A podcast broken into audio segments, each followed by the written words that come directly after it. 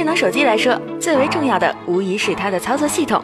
如果一部手机的配置强大，但系统却体验不佳，那么这样的手机一定不会被大众认可。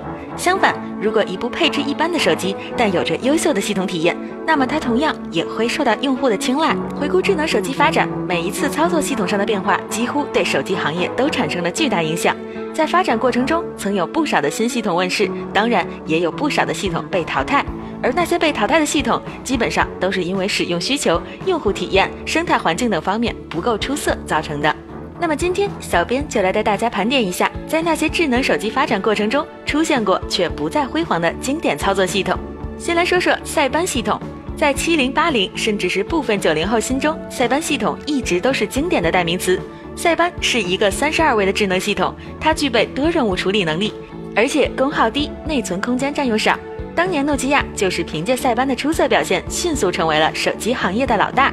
在诺基亚一统江湖的时期，推出了 N 多款搭载塞班系统的产品，其中不乏一些非常经典的机型，比如 N 七三、E 六三、N 九五、N 八等等。说到这里，又是满满的情怀啊！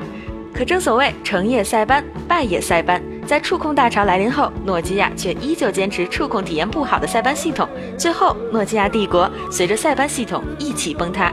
不免让人惋惜。下面我再来说说 MIGO 系统，这次还是诺基亚。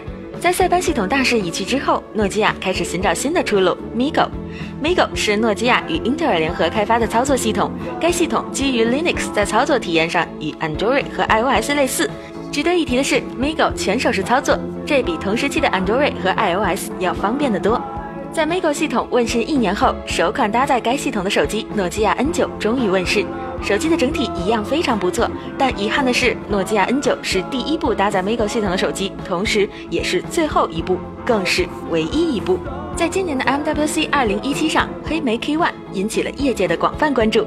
该机是黑莓自主研发设计的最后一款手机，又是最后一部，英雄迟暮啊！想当年，黑莓在手机行业也是非常有竞争力的。凭借经典的全键盘设计和 BlackBerry OS，黑莓手机赢得了广大商务人士的青睐，就连美帝前总统奥巴马都是黑莓的粉丝，可见当时黑莓的强大。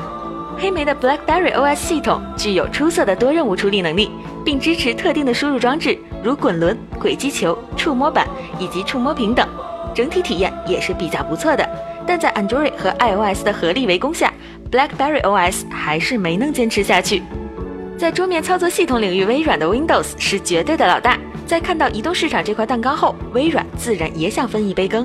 理想是美好的，但现实是残酷的。结果我们都知道了。其实，微软在移动操作系统领域还是有过不错的表现的。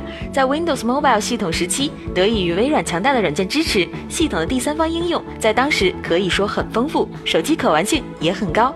并且，Windows Mobile 系统手机有着不错的软硬件支持，使得它的娱乐功能非常强大，尤其是看电影、看电视等娱乐体验，是当时其他非智能手机所不具备的。在 Android 和 iOS 问世后，微软又陆续推出了 Windows 7、Windows 8和最新的 Windows 10 Mobile。微软虽然有心杀敌，但已无力回天。如今，Windows 10 Mobile 的市场份额已经不足百分之一。除了以上这些操作系统外，Palm OS、Firefox OS、Bada、Ubuntu Touch 也都在智能手机发展的过程中留下过自己的身影。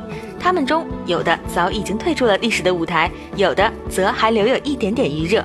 这些出现过的操作系统对智能手机的发展都做出了或多或少的贡献。也许没有他们的铺垫，也就没有今天的 Android 和 iOS 的繁荣。移动操作系统从当初的百家争鸣到如今的两强争霸，是市场选择、用户选择的结果。未来的操作系统会是什么样，谁也无法定论。甚至 Android 和 iOS 同样会面临淘汰的结局。而再次出现百家争鸣的场景之时，相信手机也将迎来又一次重大的变革。